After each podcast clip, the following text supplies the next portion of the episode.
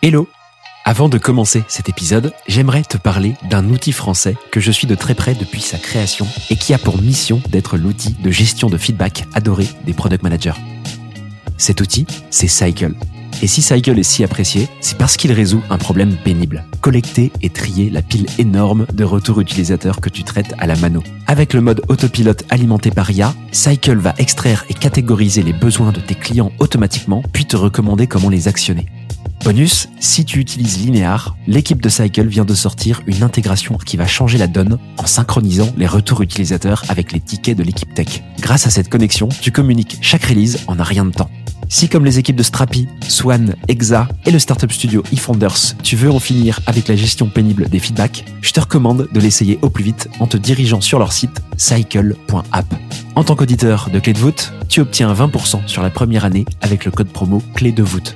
Cet épisode vous est proposé par l'équipe de Cycle qui vous souhaite une super écoute. Derrière chaque grande boîte, il y a un grand produit.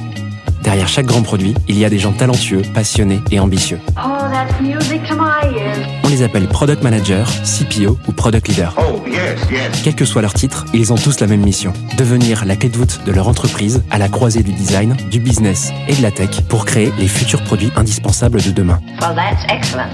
Clé de voûte, c'est le podcast des products pour les products. Chaque semaine, je te fais passer un moment aux côtés des meilleurs leaders du produit français. I'm so happy.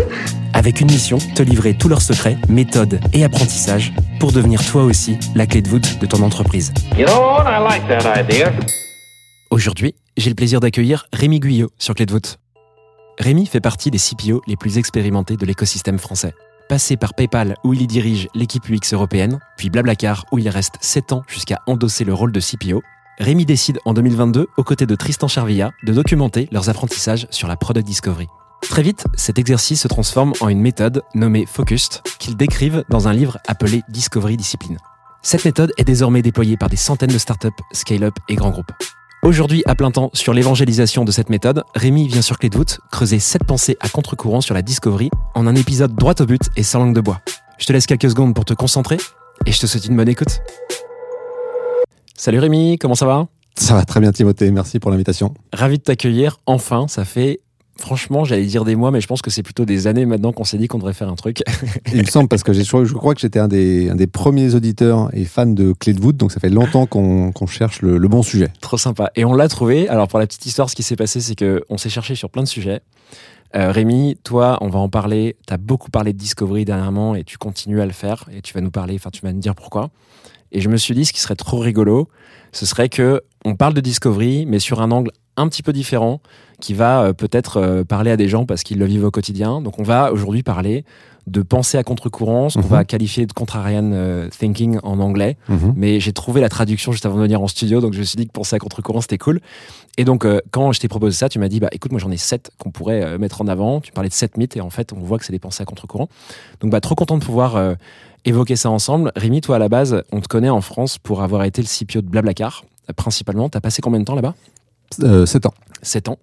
Et euh, il y a peu, tu as fait ce virage euh, qui est que tu as commencé à documenter, comme je disais en intro, euh, tes apprentissages sur le sujet de la discovery. Parce que c'est quelque chose que vous avez quasiment industrialisé chez Blablacar, quoi, et vraiment formalisé. T'en as fait ce bouquin qui s'appelle Discovery Discipline. Avant qu'on commence sur les pensées à contre-courant, comment t'en viens à faire cette transition et à dire, OK, moi, il faut que je me lance avec Tristan sur ce sujet, quoi? Euh, ce qui est intéressant, c'est que on a, le livre était relativement facile à écrire dans la mesure où euh, il s'agissait simplement de décrire la manière dont on travaillait chez Blablacar. Donc on n'a pas, on s'est pas dit tiens de quoi on pourrait parler sur la Discovery. On, a simplement raconté la manière dont, dont ça se passait. Donc en fait il y a pas mal d'années d'expérimentation et avec Tristan on travaille depuis très longtemps ensemble, même bien avant Blablacar en réalité. Donc ça fait quasiment 15 ans de collaboration. Euh, donc c'est la synthèse de ces 15 années d'expérimentation à essayer plein plein plein de choses. La majorité du temps on s'est planté en réalité et ce qui reste dans le bouquin c'est les rares trucs qui ont fonctionné systématiquement. Et hum, il se trouve que quand on a publié le livre, notre surprise ça a été l'écho positif qu'il a reçu. Euh, et la manière dont moi je l'ai mesuré, c'est le nombre de personnes qui nous sollicitaient après la sortie en disant euh, bon on a lu le bouquin, on est fan, on aimerait euh, le mettre en œuvre, euh, est-ce que vous pouvez donner un coup de main? Et évidemment, nous on était ravis de le faire, sauf qu'au bout d'un moment en fait c'était pas compatible avec un taf à temps plein. Donc la décision elle était bon bah soit on dit aux gens débrouillez-vous, ce qui était une possibilité. Et puis, c'est pas le choix qu'on a fait. On a fait le choix d'y aller à fond et de se dire, bah, peut-être qu'on a touché du doigt quelque chose de fort qui nous dépasse. Euh, essayons de voir jusqu'où est-ce qu'on peut euh, pousser le truc. Et donc aujourd'hui, à temps plein, euh, l'activité de Discovery Discipline en tant qu'entreprise, c'est d'accompagner les entreprises qui veulent mieux concevoir les outils digitaux de demain. Voilà. Et donc on fait du conseil, de la formation, du coaching, des ateliers pour aider les équipes qui sont intéressées par ce sujet. Trop cool. Bah écoute, merci beaucoup de nous avoir décrit tout ça. C'est beaucoup plus clair euh, pour, pour moi et pour les gens qui vont euh, écouter l'épisode. J'ai une question à te poser live qui me vient comme ça, qui va te faire marrer. Tu sais, il y a ce fameux truc de quand tu commences à euh, créer une méthodologie, tu veux absolument la rendre simple en créant un sigle. Pour vous, c'est Focus. Ouais. Combien de temps t'as mis à trouver ce, ce sigle? Alors là, il y a une anecdote- anecdote de dingue puisque 48 heures avant la publication du livre, ce- cet acronyme n'existait pas. Mais non. Donc en fait, chez Blablacar, on avait bien cette étape, mais on n'avait pas euh, trouvé euh, l'acronyme. Et c'est dingue parce que chez- avec Tristan, on est obsédé par ça. Tous les trucs qu'on fait, on réfléchit au fond et à la forme, Ouais. et on cherche toujours euh, l'acronyme qui va bien, etc. Mais là, on n'avait pas trouvé. Et pourtant, on avait cherché, etc. Et pendant l'écriture du livre, on cherchait, on essayait, on trouvait jamais. Et donc, on avait prévu de publier le livre sans ça. On a la chance euh, d'avoir Frédéric Mazella, donc le, un des de cofondateurs de, de, de qui euh, avait accepté d'écrire la préface et qui nous dit juste avant la publication du livre, il dit vous pouvez pas le sortir sans avoir trouvé d'acronyme. Et on dit ouais mais t'es gentil, on a cherché partout, enfin euh, on on, on l'a pas la solution. Et il dit ok, je vous donne l'astuce. il nous donne l'astuce. Euh, C'est vrai ça ou pas? Non c'est vrai bien Ah, sûr. C'est énorme. Et donc pendant 48 heures, alors l'astuce, ça consiste essentiellement à travailler euh, pendant 48 heures non-stop. hein. donc c'est une astuce, euh, c'est une astuce de Frédéric Mazella. Ok, quoi. Là, voilà, c'est- pas. Première pensée à contre-courant. voilà. Donc euh, l'astuce, ça veut dire, en fait, il dit, mais c'est très simple. En fait, pour chacune des étapes, tu trouves tous les synonymes possibles. Ouais. Et pour le mot final, tu prends tous les mots du dictionnaire qui font cette lettre. tu dégages tous ceux qui n'ont aucun lien avec euh, la philosophie de ta méthode. Et puis après, tu fais un travail de combinatoire avec tout ça. Bon, euh, sur le papier, ça a l'air simple. Dans les faits, euh, c'est un travail de chien. ouais. Euh, Avec ChatGPT, c'est plus simple maintenant, non? Eh ben peut-être. C'est exactement ce que j'étais en train de me dire. Peut-être qu'aujourd'hui, il y aura des- quelque chose qui permettrait le, le- en- enfin, peut-être pas de le choisir, mais de faire émerger les positions, les positions possibles. Mais donc, en, en gros, sur mon ordinateur aujourd'hui, j'ai un fichier avec tous les mots de la langue anglaise qui, qui sont euh, avec cette lettre euh, que j'ai lu intégralement. C'est pas super passionnant comme euh, fichier, mais en réalité, parmi tous les trucs possibles, bah, Focus, c'est parfait euh, symboliquement, puisque notre particularité de cette méthode, c'est qu'elle elle insiste beaucoup plus sur la convergence que beaucoup d'autres méthodes, donc le côté on, fait des choix. Euh, et puis surtout, on a réussi pour chacune des étapes à trouver un mot qui incarne parfaitement l'esprit de l'étape en question. Euh, donc euh, voilà, c'est grâce à Frédéric Mazella qu'on a trouvé ça. Rémi, je te propose du coup qu'on fasse transition vers euh, bah, le cœur de l'épisode.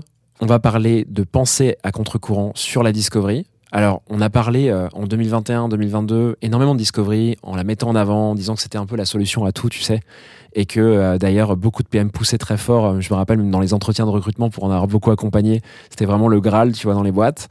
Là, on va faire un exercice avec Rémi qui est plutôt de dire voilà, enfin, la Discovery, bien sûr, c'est important, mais voilà ce qu'il faut peut-être arrêter de penser, voir un petit peu différemment.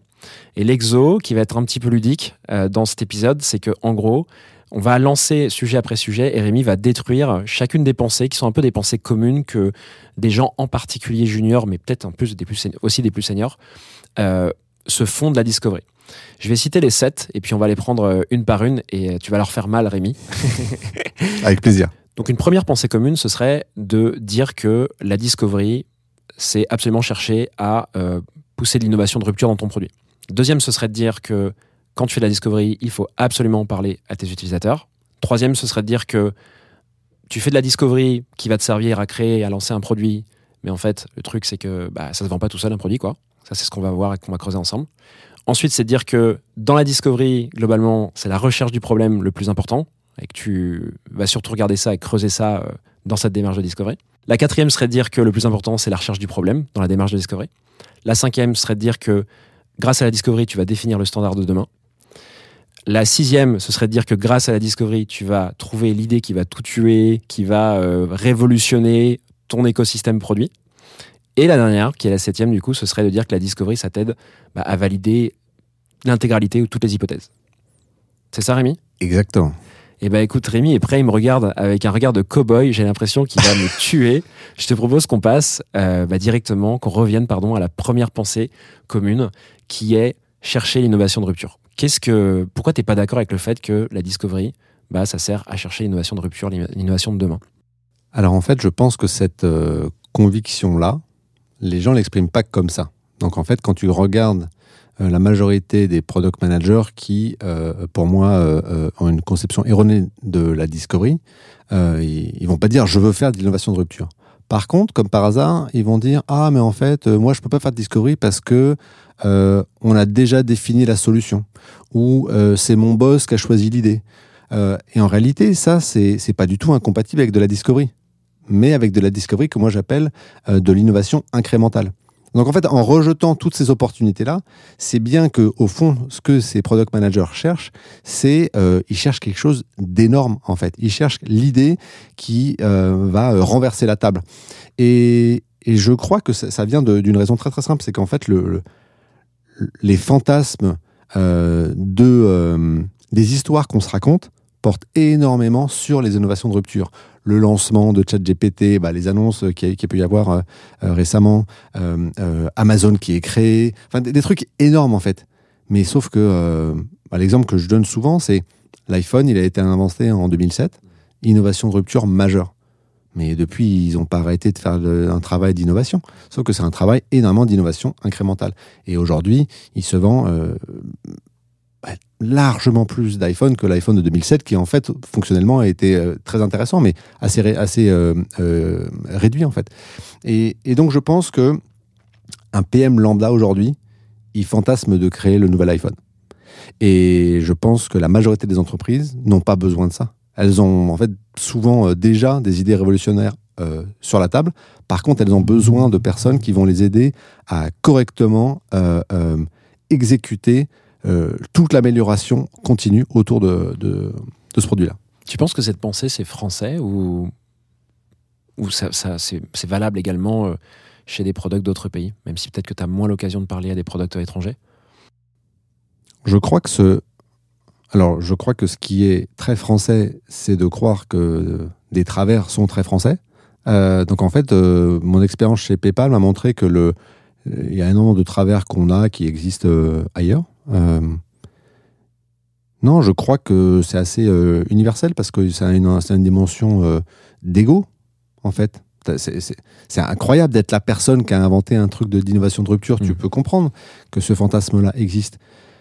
Le problème, c'est que, en fait, le paradoxe qui est très intéressant et qui va faire mal à beaucoup de monde qui nous écoute, c'est que si tu fais attention à d'où viennent les innovations de rupture, bah, elles viennent quasiment jamais de product manager. Mm.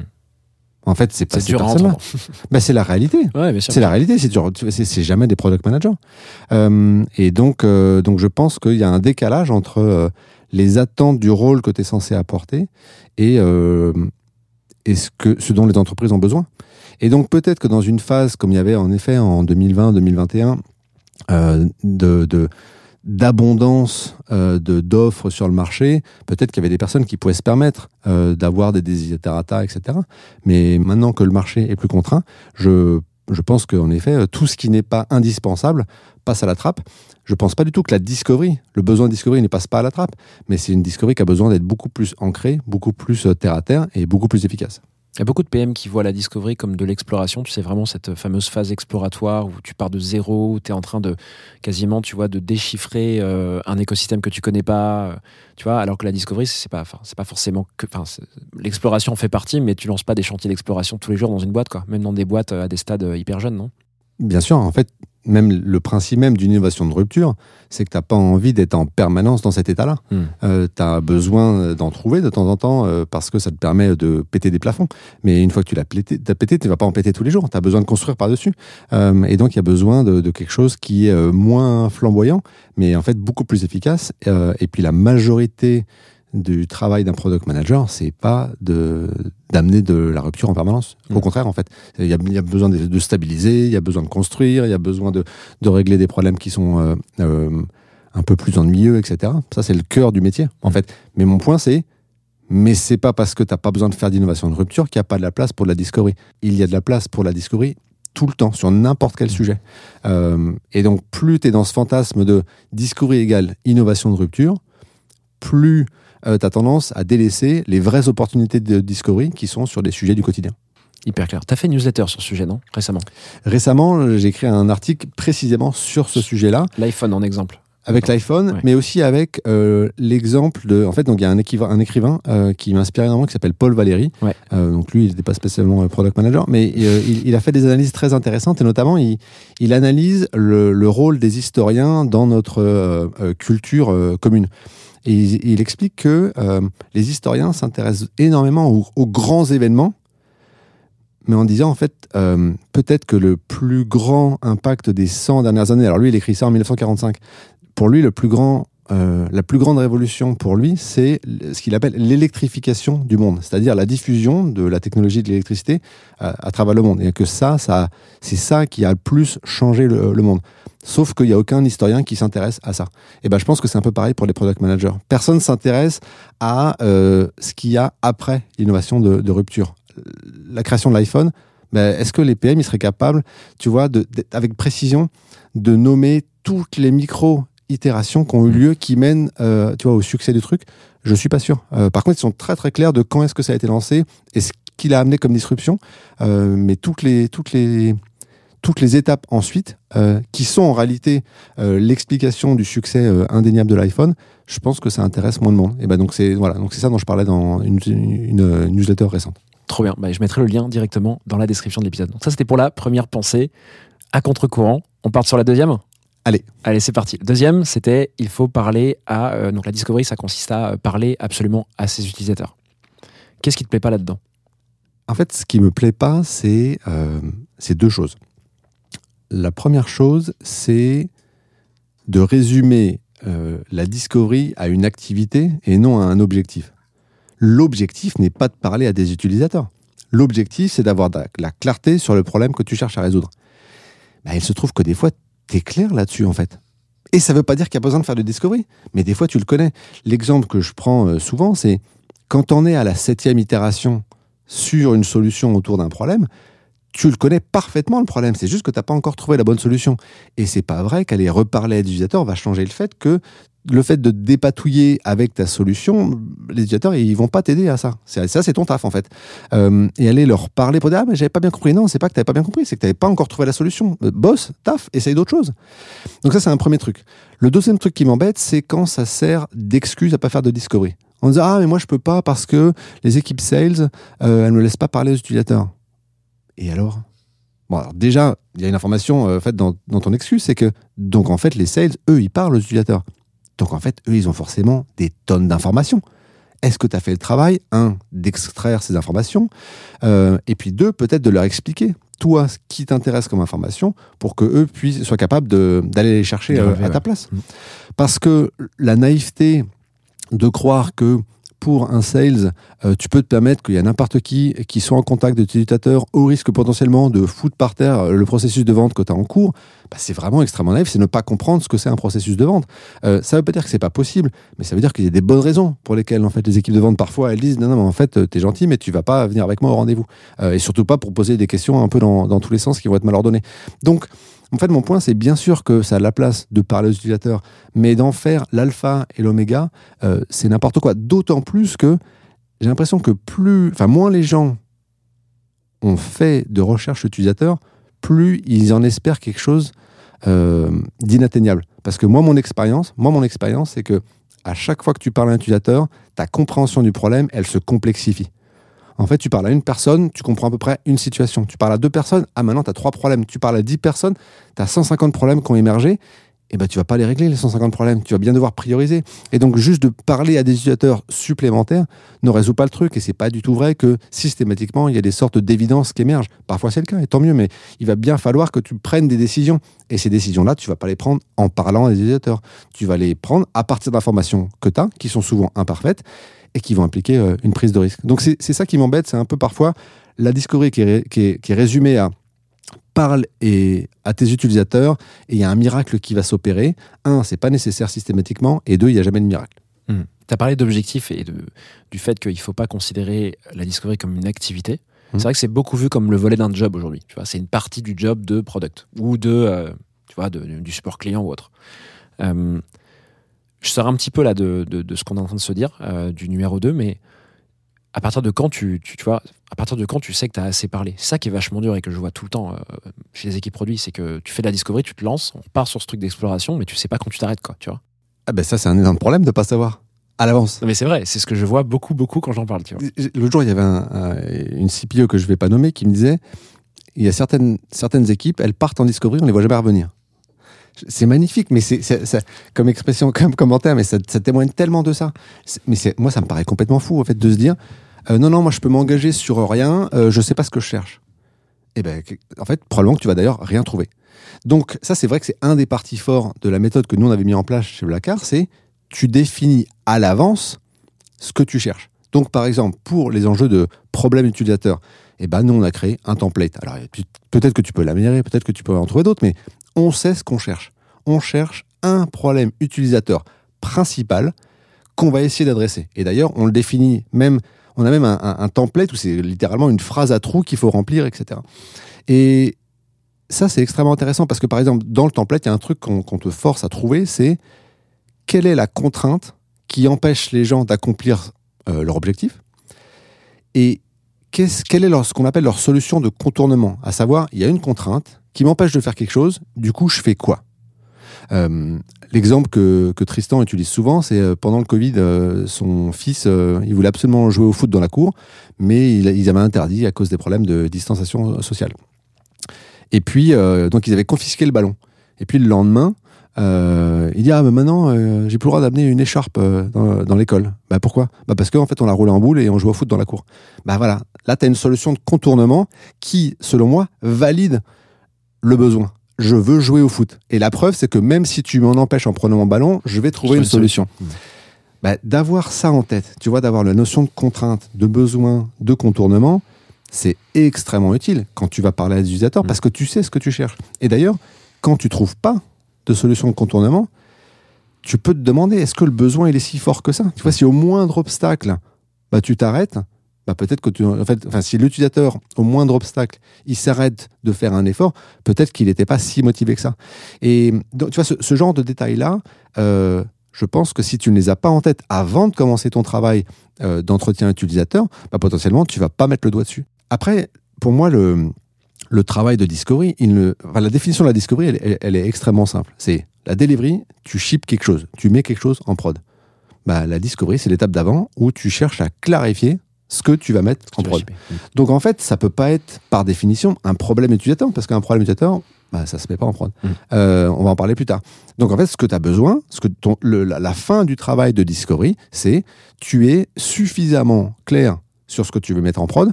D'ailleurs, tu es tellement clair que euh, ça vaut pas le coup de le clarifier davantage et que ça vaut plus le coup d'apprendre en chipant ce que tu as en tête.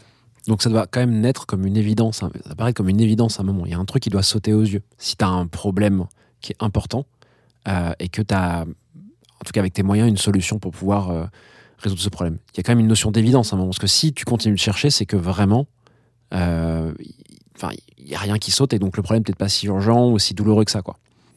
Je sais pas si c'est le mot évidence que j'utiliserai, mais il y a une sorte de, il y a une conviction, il y a un point de vue. Tu as l'impression que, à partir de toutes les informations que tu as rassemblées, dans un délai qui est raisonnable par rapport à l'enjeu sur lequel tu es en train de travailler, tu as l'impression que c'est ça la meilleure chose à faire. Hyper clair. Voilà. Je te propose qu'on passe à la troisième pensée à contre-courant. J'ai envie de dire contre-arène à chaque fois, mais je vais continuer à le faire en français parce que je me fais taper sur les doigts à force de parler anglais. la troisième pensée que tu souhaitais évoquer, c'est le fait de dire que globalement, quand tu fais de la discovery eh ben, tu vas définir un, tu vas créer un produit, quoi. Et que bah, euh, ce produit, d'un coup, il va se vendre tout seul. Parce que tu as tellement bien fait ta discovery que globalement, le produit, boum, tu le mets sur le marché et c'est parti, quoi. Qu'est-ce qui te plaît pas là-dedans? Historiquement, le marketing, euh, euh, il y avait un concept euh, dans le domaine marketing, bien avant le domaine digital, qui était le concept des 4 P.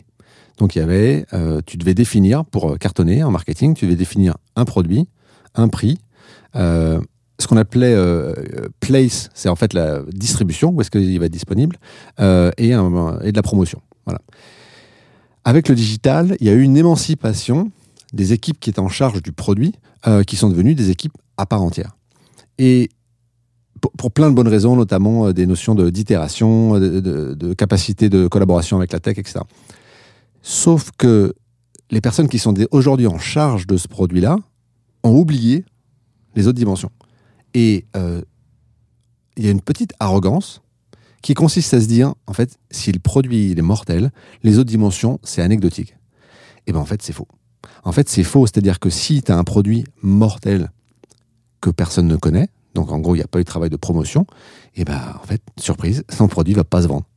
Si tu as un produit incroyable, tiens, on va prendre un exemple, Slack, produit incroyable, mais que tu n'as pas la force de distribution de Microsoft, ben en fait, tu es un nain par Très rapport à. Teams. Hmm. Pourtant, le produit Teams, il n'est pas meilleur que Slack. Hmm. Mais pas le- c'est pas le sujet.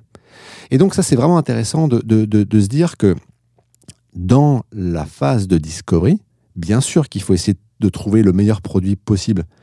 Mais pourquoi ne pas s'intéresser aux autres dimensions qui vont contribuer au succès de ton produit? Puisque on passe notre temps à nous dire Ah, mais nous, en fait, on va te mesurer euh, sur les outcomes, euh, sur l'impact, etc. Ben, si tu es intéressé par l'impact du produit que tu vas construire, tu es obligé de réfléchir vachement tôt à ta promotion et à ta distribution.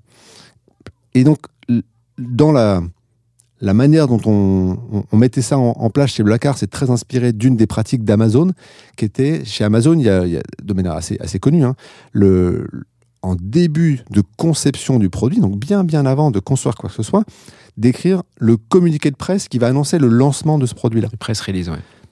fabuleux comme Mmh, technique. En super. fait, et ben, nous, on s'est dit, vu qu'on est dans euh, une pratique qu'on veut appliquer au quotidien sur tous les projets, toutes les itérations, tout le temps, le communiqué de presse, un, c'est un peu lourd à faire au quotidien. Euh, tu vois, si tu as 15 projets. euh, et puis, en fait, c'est même pas réaliste. C'est pas vrai que tu vas faire un communiqué de presse à chaque fois que tu as une micro-itération. Donc, on a réduit ça à si tu devais juste écrire un tweet pour parler de l'amélioration, t'écrirais quoi? Mais le paradoxe, c'est que euh, la majorité des product managers, ils se disent oui, oui, on fera ça, mais à la fin, quand on aura défini le produit. Alors que non, ça fait partie intégrante du travail de discovery. Si tu n'es pas capable d'expliquer dans des mots simples pourquoi est-ce que les gens devraient être intéressés par ton produit, euh, comment est-ce que tu vas leur démontrer que tu es capable, que tu es la, la- la marque qui euh, est, est crédible pour le vendre, ben en fait, tu vas te rendre compte que tu as le produit parfait, potentiellement, et qui euh, va intéresser personne. Hyper intéressant, merci beaucoup. Je pense que les gens du product marketing qui écoutent les voûtes vont t'adorer d'un coup. Mais bien sûr, parce que les gens du product marketing, ils savent que un produit qui est sur le point d'être terminé, mais qui n'a pas été conçu avec un plan de promotion au départ, ça va être très très très difficile. En fait, ils vont, les, personnes qui sont en charge du product marketing auront très très peu de capacité euh, d'influence. Elle va dire, bah, on veut bien aider, mais en fait, il y a ça, ça et ça. Il n'aurait pas fallu le faire comme ça, Mm. parce que on, va pas être capable de, de faire grand chose. Donc en fait, il y a besoin que ça soit défini largement euh, en amont. Par exemple, une fois que tu es clair sur la manière dont tu vas promouvoir le truc, sur les canaux de communication, sur les canaux de distribution, bah, ça peut avoir des, impacts, des impacts sur euh, ah mais en fait telle telle fonctionnalité, elle est clé parce qu'elle va nous permettre de raconter une histoire. Tel mot va résonner d'une manière avec notre audience qui fait qu'il faut que ça soit tout le long du parcours utilisateur. Donc en fait, il y a plein d'impacts entre les deux. Si tu te définis à la fin, euh, quand tout le travail tu de définition du produit est terminé, en fait, c'est trop tard. Et donc, ton, ton, produit a un, risque d'échouer euh, totalement. Hyper clair. On passe à la quatrième pensée à contre-courant. T'en as parlé un petit peu juste avant, sur la numéro 2 de mémoire. C'est de dire que la discovery, bah, en fait, euh, c'est mettre en avant principalement le problème, et qu'en fait, le problème, c'est quand même ce qui est le plus important, avant euh, de passer à la suite. Qu'est-ce que t'aimes pas dans ce propos? Une des justifications de pourquoi est-ce qu'on travaille de manière agile dans notre, dans notre milieu, c'est parce que les besoins des utilisateurs changent tout le temps.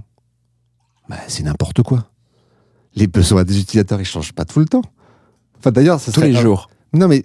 Ça veut dire, juste, j'arrive même pas à me rendre compte comment ça se fait que c'est pas possible qu'on voit que c'est faux. C'est-à-dire que, bah, on voit bien que dans tous les autres industries, les besoins des utilisateurs, ils changent pas tout le temps. Donc pourquoi juste dans le digital, ils changeraient tout le temps? Les gens, ils ont besoin de voyager. Les gens, ils ont besoin d'appartenir à un groupe. Les gens, ils ont besoin euh, de s'aimer. Ils ont besoin euh, d'être informés. Enfin, bah, ces besoins-là, ils sont universels et ils existaient bien là-bas dans notre industrie digitale. Donc en fait, les besoins, ils changent pas beaucoup. Ce qui change énormément, bah, c'est les solutions. C'est ça qui change tout le temps. Et pourquoi, en ce moment, euh, il y a besoin d'être agile C'est parce que la quantité de nouvelles solutions qui sont apportées se renouvelle extrêmement vite. Donc en fait, oui, bien sûr qu'il y a besoin de faire un peu de travail sur quel est le problème, mais il y a surtout besoin de faire un travail en profondeur d'analyse de, OK, les dernières solutions qui existent, comment est-ce qu'elles sont perçues, comment est-ce qu'elles sont utilisées, etc. Donc en fait, C'est l'évolution du marché plutôt que tu, Bien que tu sûr. expliques là. exactement. Et c'est pour ça que la discovery, c'est pas que de la recherche utilisateur comme beaucoup peuvent le voir ou le penser, mais c'est aussi un travail d'étude de, bah, de marché. Je sais pas si c'est le bon terme, mais en tout cas de- d'étude de, tes concurrents ou de, d'ailleurs des concurrents souvent qui sont pas du tout directs, euh, etc. Quoi. Complètement. Et, et le, en fait, le, ce qui est intéressant dans le travail de Discovery, c'est pas d'être obsédé par le- problème, c'est d'être obsédé par le problème solution fit. Mhm. Tu vois, c'est dans quelle mesure est-ce que tu arrives à associer un problème et une solution. Et en quoi cette combinaison-là, elle est meilleure que toutes les autres, euh, autres combinaisons de solutions avec ce problème-là. Qui existe, ouais. Exactement. Mm. Et si c'est pas largement supérieur, bah, il y a une probabilité faible que les gens ils fassent l'effort euh, de- d'essayer une nouvelle. Donc c'est cette combinaison-là que tu recherches. Alors bien sûr que parfois, tu es sur un sujet où euh, il, il- il y a un peu de clarté à aller euh, chercher sur le problème, mais la majorité du temps, ton travail de discovery consiste à se dire, est-ce que euh, j'ai une meilleure solution un problème existant Hyper clair, merci beaucoup. On passe à la cinquième pensée à contre-courant. Alors là, c'est de dire que la discovery, ça va t'aider à définir un standard qui sera un peu le standard de demain, qui va tout révolutionner. Qu'est-ce que t'aimes pas là-dedans? Alors déjà, avant ça, même avant cette question, c'est comment tu vois ça? Tu l'as beaucoup entendu ça, des gens qui te disaient, mais oui, mais la discovery, en fait, euh, on, va, on va tout réinventer, quoi. Euh, on, va, on va définir une pratique, une manière de faire qui sera différente. Euh, en faisant ça, il faut y passer absolument, quoi.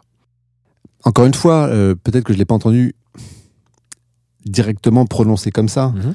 Euh, mais quand j'entends par exemple des designers euh, me dire ah oui mais là on- où est-ce que je peux exprimer ma créativité? Là pour moi c'est un, c'est un indice intéressant quand par exemple on leur dit bah tiens dans telle telle entreprise on a un design système qu'on utilise un peu fortement mais si ta créativité elle nécessite de réinventer euh, des modes d'interaction avec une interface complètement nouveau, euh, je pense que t'es pas dans la bonne industrie. Mm. Euh, en fait, euh, pour moi, c'est complètement. Je sens qu'on est dans une industrie extrêmement jeune quand je vois euh, le, le niveau d'anxiété que j'ai à chaque fois que je download une nouvelle app et je me dis. J'espère que je vais comprendre le nouveau paradigme qui a été inventé, alors qu'en fait, je veux juste réserver une place de parking qui coûte 2 euros, tu vois. Et il y a un stress que j'ai pas quand je me dis, tiens, je vais lire un nouveau livre. Comment est-ce qu'ils ont disposé les mots sur la page? Bah, Par exemple, le code de la route, heureusement qu'il n'est pas réinventé à chaque fois. Pourtant, il y a des trucs complètement bêtes. Par contre, voilà, donc, rouler dans toute l'Europe, super facile. Savoir comment utiliser l'application digitale qui me permet de payer mon parking, l'enfer sur Terre. Bah ça, c'est parce que on est une industrie qui passe son temps à penser que non, mais en fait, moi, je- moi, j'ai une meilleure manière de te montrer comment est-ce que un cadran horaire fonctionne. C'est pour moi, c'est un niveau de, Je comprends de- ce que de- tu veux dire maintenant. tu vois, de déconnexion totale. Ouais. Et donc, le besoin de standard, ce serait de se dire, je pense que, j'espère qu'un jour, en tant qu'industrie, on va être capable de dire, un calendrier, ça ressemble à ça. Hmm. Tu vois, de la manière que tu ouvres un livre, un sommaire, bah, tu sais le lire, en fait, un sommaire. Tu vois, tu as, des chiffres, pardon. Tu as des chiffres, tu as des titres, voilà, c'est un sommaire, j'arrive à le comprendre. Il n'y a pas un côté, alors, je vais essayer de réinventer la manière dont un sommaire fonctionne. Et donc, c'est, les, standards, c'est ça. Et donc, un exemple que, par exemple, Tristan a, a mentionné euh, l'autre jour, qui est très frappant, c'est de se rendre compte que euh, Apple, qui n'est pas la boîte la pire en termes de capacité de challenger des standards, bah, leur clavier, c'est un clavier QWERTY. Ce qui est marrant, c'est que l'histoire du clavier QWERTY, c'est un clavier qui a été. Donc la disposition des touches sur un clavier, QWERTY, ou AZERTY en France, c'est volontairement disposé d'une manière à te ralentir. Pourquoi? Parce que en fait, cette disposition vient des machines à écrire. Et à l'époque, la manière dont les machines à écrire euh, fonctionnaient, c'est que si tu tapais trop vite ton texte, eh ben il y avait euh, les, les, les, les touches qui se bloquaient les Ouais, unes avec les autres. lamelles métalliques là. qui se- Exactement, les tiges métalliques qui se bloquaient les unes avec les autres. Donc ils avaient besoin de trouver une solution pour ralentir la vitesse de frappe. Pour ça, ils faisaient en sorte de, de- de te mettre les trucs dans un sens qui est pas du tout euh, intuitif et de mettre euh, à côté des, des lettres qui sont fréquemment euh, tapées ensemble. Donc en fait, Apple, ils ont choisi depuis leur, toute leur existence, alors qu'ils ont challengé tous les standards de la Terre, bah ça, ils le font pas. Pourquoi? Parce qu'ils savent qu'un standard qui est déjà adopté par une population, bah en fait, le coût de changement est largement plus Mhm. grand que euh, euh, le, le petit euh, avantage que tu vas avoir à le faire un petit peu mieux. Euh, et donc, pour moi, je pense qu'il y a énormément de, de, oui, de manque d'humilité quand, dans le travail de discovery, on commence à perdre de vue la beauté et l'efficacité de standards qui sont en place. Et je pense que le travail de discovery, c'est pas de se dire tiens comment est-ce que je vais réinventer un, un bout d'interface, c'est de se dire comment à partir d'une bibliothèque de standards qui existe euh, déjà, euh, je vais mieux résoudre le, le problème de la personne que j'ai en face. Ouais, c'est donc dans un produit, par exemple, je sais pas, où il y a un module de paiement, tu vas pas t'amuser à, à refaire tout le module de paiement de zéro et à le challenger, alors que l'objectif de ton produit, c'est pas forcément d'aider l'utilisateur à payer, mais c'est d'aller chercher, euh, d'aller sur un autre objectif. Oui. Je pense à un exemple qui vient tout de suite en tête là, sur un podcast que j'ai fait, c'est avec euh, Alex de Sunday. Sunday à l'époque, donc qui est très rapidement, qui, est, qui un, un petit QR code posé sur les tables de resto qui te permet de payer plus rapidement avec un parcours utilisateur, etc., une app mobile.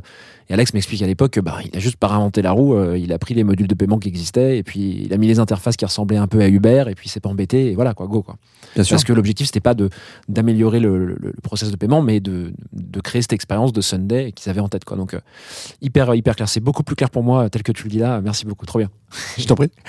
Je te propose qu'on passe à la. Déjà, je te propose qu'on passe à la sixième pensée à contre-courant, que tu as nommée Trouver l'idée qui tue. Hmm. Qu'est-ce que tu entends par là? Et qu'est-ce qui te plaît pas dans le fait que bah, la discovery, ça t'aide à trouver l'idée qui tue? Le, le fait de, de vouloir chercher euh, une idée euh, particulièrement originale, je le sens euh, bah, précisément à chaque fois que quelqu'un me dit qu'il ne peut pas faire de discovery parce que l'idée est déjà définie. Et mon expérience, par exemple, en tant que CPO de Blablacar, c'est qu'on a fait une tonne de discovery sur des idées qui étaient directement dans la tête des fondateurs de Blablacar bien avant qu'on rejoigne la boîte. Alors pourquoi est-ce que ces idées, elles étaient là? Bah Parce qu'en fait, euh, à exécuter, elles étaient terriblement difficiles. L'autre jour, euh, Nicolas Duval, qui est responsable du design chez Blablacar, il a raconté dans un épisode euh, du Ticket que ça fait sept ans qu'il itère, enfin que son équipe itère sur une fonctionnalité de Blablacar. Waouh. 7 ans. C'est quoi la fonctionnalité?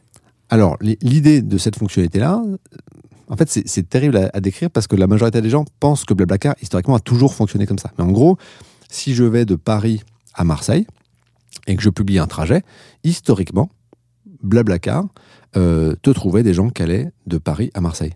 Mais s'il y avait quelqu'un qui voulait aller de Lyon à Marseille, eh ben, il ne te proposait pas de prendre ce passager-là en cours de route. Blablacar a besoin d'un algorithme qui permet de faire des matchs imparfaits. C'est-à-dire, oui, euh, je vais pouvoir récupérer ces gens en chemin, même si euh, le point de départ et le point d'arrivée ne sont pas rigoureusement les mêmes.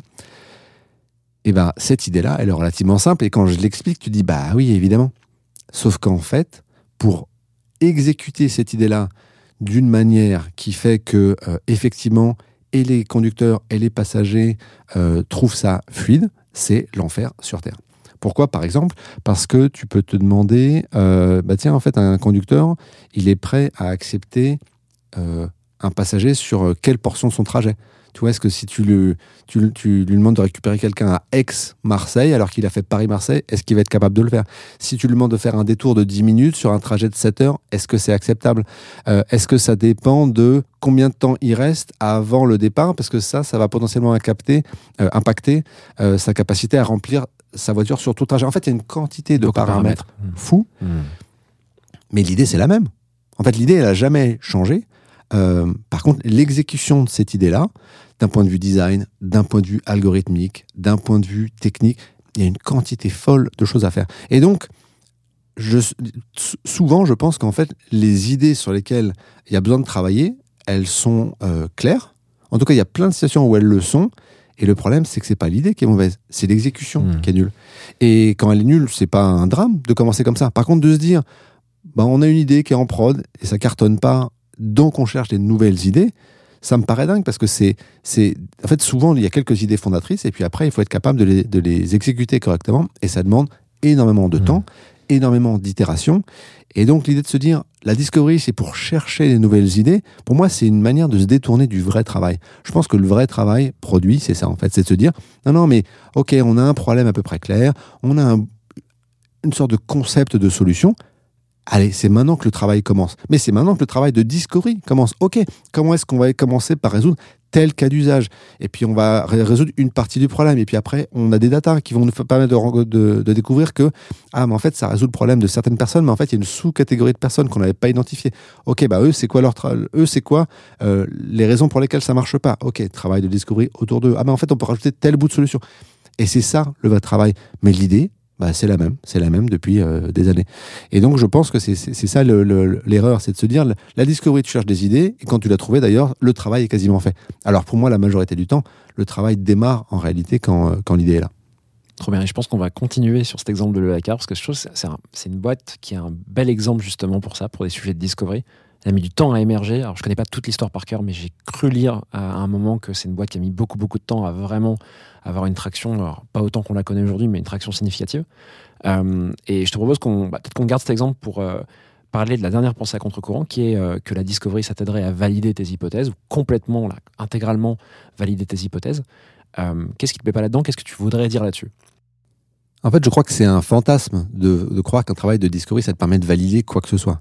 Ce que ça te permet de faire, c'est que ça te permet, on parlait de conviction plutôt, bah, ça te permet de, de- renforcer ou de te forger une conviction.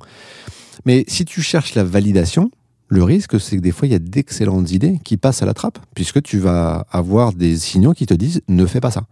Donc, quand euh, Frédéric Mazella a l'idée d'une application de covoiturage, bah, bah, il a reçu euh, à peu près, euh, je sais pas, des centaines de signaux qui lui disaient ne fais pas ça. Parce qu'en fait, tout le monde pensait que c'était un truc de hippie qui allait intéresser trois personnes dans la Creuse. Et heureusement qu'il a fait euh, attention à, à écouter son intuition, sa conviction. Et ça n'empêche pas qu'il y avait un travail de discovery qui était fait en permanence, parce que euh, Frédéric Mazella, par exemple, et, et- et c'était le cas des deux autres fondateurs, donc Frédéric Napez et Nicolas Brousson, étaient obsédés par le fait d'avoir des retours utilisateurs, de comprendre ce qui marchait, ce qui marchait pas, bien sûr. Euh, en termes de nombre de, de trajets qu'ils ont effectués sur la plateforme de covoiturage, euh, ils sont parmi les plus gros utilisateurs de la plateforme. Euh, et donc, ils- non seulement ils utilisaient le produit, mais ils étaient en contact avec des gens, etc.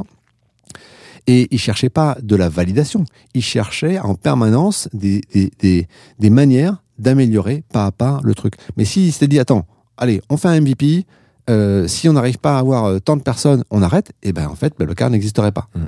Et donc, je pense que euh, l'idée de chercher de la validation, c'est une manière de se rassurer, J'allais dire, ouais. voilà, de chercher une sorte de formule mathématique qui te, qui, qui te, à la fois qui te rassure, mais aussi qui te, qui te déleste de la responsabilité de prendre une décision et de se dire bon, à partir des informations imparfaites que j'ai, voilà ce que je décide de faire. Et ça, pour moi, c'est assez différent euh, d'une formule euh, mathématique. Euh, suite à l'article que j'ai publié récemment, il y a un, fondateur de boîte qui m'a écrit en disant parfois, les équipes produits, quand elles nous parlent de discovery, on dirait qu'elles font de la recherche fondamentale. Et c'est un peu vrai. C'est un peu vrai que ce délire de ah il faut absolument qu'on va valider etc. Ah je crois pas. Je crois pas que je crois pas que notre quotidien c'est de, de valider par de, de démontrer par A plus B et que s'il n'y a pas la démonstration eh ben ça vaut rien. Non, on, on cherche à dérisquer les choses. On cherche à les informer. On cherche à, à, à forger des convictions, à, à, euh, à dénouer une intuition. Euh, tout ça c'est juste et donc c'est c'est ça va dans le, dans le sens bien sûr de, de de faire en sorte que ton travail de discovery il, il enrichit euh, ce que tu vas être capable de shipper derrière. Mais de là à se dire qu'il va valider euh, quelque chose, je pense que c'est... euh, euh, En fait, c'est- doublement risqué. C'est que, un, pour arriver à valider, ça demande un travail de discovery complètement dingue, que la majorité du temps, t'as pas le temps de faire, tu peux pas faire par rapport aux enjeux. Euh, et, et deuxièmement, c'est que parfois, tu vas même, en fait, euh, tuer des bonnes idées. Simplement, euh, tout ce qui est un impact long terme, ben, en fait, tu peux pas le valider à court terme, par définition. Euh, et donc, même si tu essaies de décomposer en différentes hypothèses, etc., parfois, tu as besoin de dire, non, mais en fait, on va construire le truc. Et puis, quand ça va pas cartonner, on va essayer de comprendre pourquoi ça cartonne pas. Et on va essayer de l'améliorer. Et évidemment qu'au bout d'un moment, il va falloir peut-être que tu abandonnes des trucs. Mais, mais c'est un peu euh, court-termiste de croire que, allez, on a une hypothèse, on la valide. Non, on s'arrête. Trop bien. Merci beaucoup. On a déjà fait les 7, Rémi. Est-ce que tu veux ajouter un dernier mot sur cette partie de Discovery? Ah bah, je pense qu'on est pas mal. Euh, le, le- Peut-être le dernier point, euh, c'est... euh, là, c'est là, c'est là, on a parlé de Discovery en, en général, Mhm. mais il y a quelque chose qui me qui m'interpelle ces temps-ci dans notre communauté de product manager, c'est un, un appétit fou pour euh, des insights, des sources d'inspiration, des frameworks, etc. Et tu en es euh, une, une des, une des grandes sources d'inspiration puisque tu, donnes la parole à, beaucoup de gens. Ce qui me frappe là-dedans, c'est euh, les personnes qui euh, consomment tout ça, qui les appliquent de manière très superficielle et qui sont étonnés de ne pas en voir beaucoup d'impact. L'autre jour, il y a quelqu'un qui a euh, suivi la formation Discovery Discipline. Un mois plus tard, cette personne-là, euh, elle me dit Ah, je, l'ai mis en place euh, sur un projet, c'était top. euh. et sinon, t'as quoi comme autre de méthode de Discovery? Et je savais pas quoi répondre. Parce que cette méthode, c'est 15 ans tu vois, d'itération pour arriver à ça. Et je ne crois pas que en l'ayant appliqué une fois, t'es touché du doigt la puissance du truc. Mais c'est pas spécifique à cette méthode. Il y a plein d'autres méthodes de, de travail, et je crois qu'elles ne révèlent leur puissance euh, que dans le temps et que dans la répétition. C'est un peu comme si quelqu'un euh, s'inscrivait à un cours de karaté, euh, donnait un coup de poing comme ça, il disait bon bah ok le coup de poing c'est bon. Sinon euh, quoi d'autre? Moi je me souviens j'avais euh, j'ai pas fait beaucoup de karaté mais j'avais fait un- euh, quelques cours et le, le, le, le maître, le prof de karaté, il avait euh, 75 ans et il disait je crois que la semaine dernière j'ai commencé à comprendre comment donner un coup de poing. Waouh. Tu vois? Et je me suis dit, ah ouais, ça c'est inspirant. Quelqu'un qui se dit, mais tu vois, euh, il disait pas, je sais donner un coup de poing, il disait, je crois que je commence à comprendre comment on fait. Et il faisait du karaté depuis qu'il avait euh, 10 ans. Et ben peut-être qu'il n'y a pas besoin d'être dans cet ex- extrême-là, mais je crois que parfois il faut un petit peu de patience euh, dans la manière dont on, applique les choses. Euh, et, euh, donc le côté euh, euh, euh, s'inspirer, euh, c'est génial, mais je crois qu'après, il faut pratiquer et un peu avoir l'humilité euh, de, bah, de pratiquer euh, euh, à la lettre pour commencer. Et puis quand tu commences à bien maîtriser le truc, peut-être qu'après tu peux faire des adaptations, faire des variantes, et puis après tu peux t'en émanciper. Il y a un concept que j'ai découvert récemment qui vient de- des arts martiaux, qui est le concept japonais de shu-hari.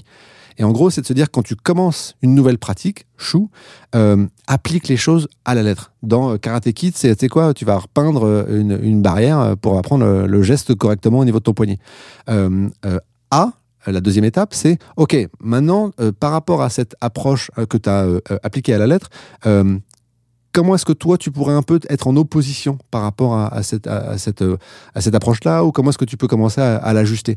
Et puis, RI, c'est la troisième étape, c'est celle où en fait, tu oublies la méthode de départ et tu t'émancipes complètement pour inventer autre chose. Euh, et je crois qu'on a beaucoup de gens dans notre milieu qui vont directement à Harry, quoi. Euh, tu vois, parfois à A et rarement à Chou. Et donc voilà, Chou Harry, je pense que c'est dans cet ordre-là qu'il faut faire les choses. T'as trouvé un nouvel acronyme. Euh, non, parce que je crois que c'est pour nous l'obsession des acronymes, c'est il faut que ça soit facile à retenir. Chou Harry, euh, non, je crois pas que ce soit facile. Pas vraiment. Ce que je retiens quand même, c'est qu'il y a un, de ce que tu me dis en tout cas, c'est comme ça que moi je le vois en t'écoutant, c'est qu'il y a un état d'esprit à avoir quand tu utilises un framework. Tu as raison, c'est vrai que les PM un peu juniors vont le faire pour se rassurer. On parlait de réassurance tout à l'heure, je pense que c'est vraiment le mot, tu vois, c'est de se dire, quand j'ai un peu, moi je dis souvent que les frameworks c'est pour éviter le syndrome de la page blanche. Comme tu quand tu fais des études, moi je me rappelle en classe prépa, tu sais, euh, t'es tellement à la rue tout le temps que tu dis, bon, je vais au moins appliquer la formule pour montrer que je sais que j'ai appris. C'est un peu ça, tu vois. Et avec le recul, tu te dis, bah, j'ai, tu vois, euh, j'ai euh, pris de la connaissance, euh, j'ai pris de la confiance, etc. J'ai moins besoin des frameworks. Par contre, maintenant, je les vois différemment et je me dis, tiens, dans cette circonstance, ce framework que j'ai vu il y a 5 ans, ah mais il colle parfaitement pour retenir, tu vois, et mémoriser les choses ou juste pour les communiquer à mes PM plus juniors, euh, etc. Tu vois. Et donc il y a vraiment cet état d'esprit de dire au début c'est de la réassurance, après c'est plutôt un véhicule ou tu vois une manière de le communiquer. Euh, et donc ça fait vachement penser à Chouari. Et à la fin en fait euh, peut-être que le, moi je suis pas assez expérimenté, mais que le framework tu le vois complètement différemment et que c'est peut-être plus un outil de communication, mais un outil pour prendre du recul ou pour ou, tu vois qui peut t'aider à t'améliorer avec d'autres outils que tu as vus, comment dire dans l'intervalle, tu vois. Mais je vois vraiment ça comme un état d'esprit. Et donc, ce que tu dis là, c'est qu'il y a plein de gens qui ont pas forcément le bon état d'esprit en l'utilisant, qui veulent avoir des, prendre des raccourcis, tu vois, aller vite, et euh, qui l'utilisent pas comme un outil pour prendre du recul ou communiquer, mais comme un outil euh, qui est un peu bon à tout faire, quoi, un peu le fourre-tout, quoi, euh, mais qui, du coup, dans cet état d'esprit-là, ne fonctionne pas bien, quoi. C'est un peu Oui. comme ça que je le vois, tel que je t'écoute. Com- complètement. Et, et je pense que en réalité, ces personnes-là ont l'impression euh, de faire tout ce qu'il faut, à savoir euh, de s'inspirer, de lire, de se documenter, etc. Mais elles n'en retirent pas tous les bénéfices euh, qu'elles pourraient euh, en attendre parce que leur mise en œuvre est très superficielle et euh, euh, le besoin d'adapter le truc beaucoup trop tôt avant même de comprendre comment est-ce que le truc euh, il fonctionne. Euh, tu vois, je reprends l'exemple du coup de poing, mais c'est comme si tu montres une fois comment faire un coup de poing. Tu dis, ah ok, mais attends, moi j'ai une nouvelle manière de faire, ça va être sous la jambe, etc. Apprends à faire un coup de poing juste, tu vois, tout simplement. Euh, et puis une fois que tu l'auras fait, bah, peut-être que tu vas inventer les choses. Et donc c'est de faire des choses euh, dans l'ordre. Donc, le, le bon mot de la fin, ce serait sois patient, soyez patient. Alors, En fait, le, ce qui est rigolo, c'est qu'on a écrit un livre qui s'appelle Discovery Discipline, et tout le monde a entendu le mot discovery, et j'ai l'impression que personne n'a fait attention au deuxième mot qui est discipline. Ouais, c'est de la discipline en fait. Tu vois, c'est fais, fais- fais les choses avec rigueur, euh, n'aie pas peur de, de, de répéter les choses, n'aie pas peur de t'entraîner. Voilà, donc moi c'est le mot discipline qui me plaît. Bon bah écoute, merci beaucoup Rémi, trop bien euh, de nous avoir donné tout, euh, toutes ces pensées à contre-courant, en tout cas d'avoir challengé ces pensées-là. Je te propose, comme je t'ai jamais sur le podcast et que j'ai voulu t'avoir, qu'on fasse cette partie traditionnelle qui s'appelle les questions flash, juste pour rigoler et voir un petit peu comment tu vois les choses. Ça consiste en quatre questions, c'est super simple, tu me réponds vraiment le plus rapidement possible. Allez. Est-ce que tu es prêt? Non. On y va.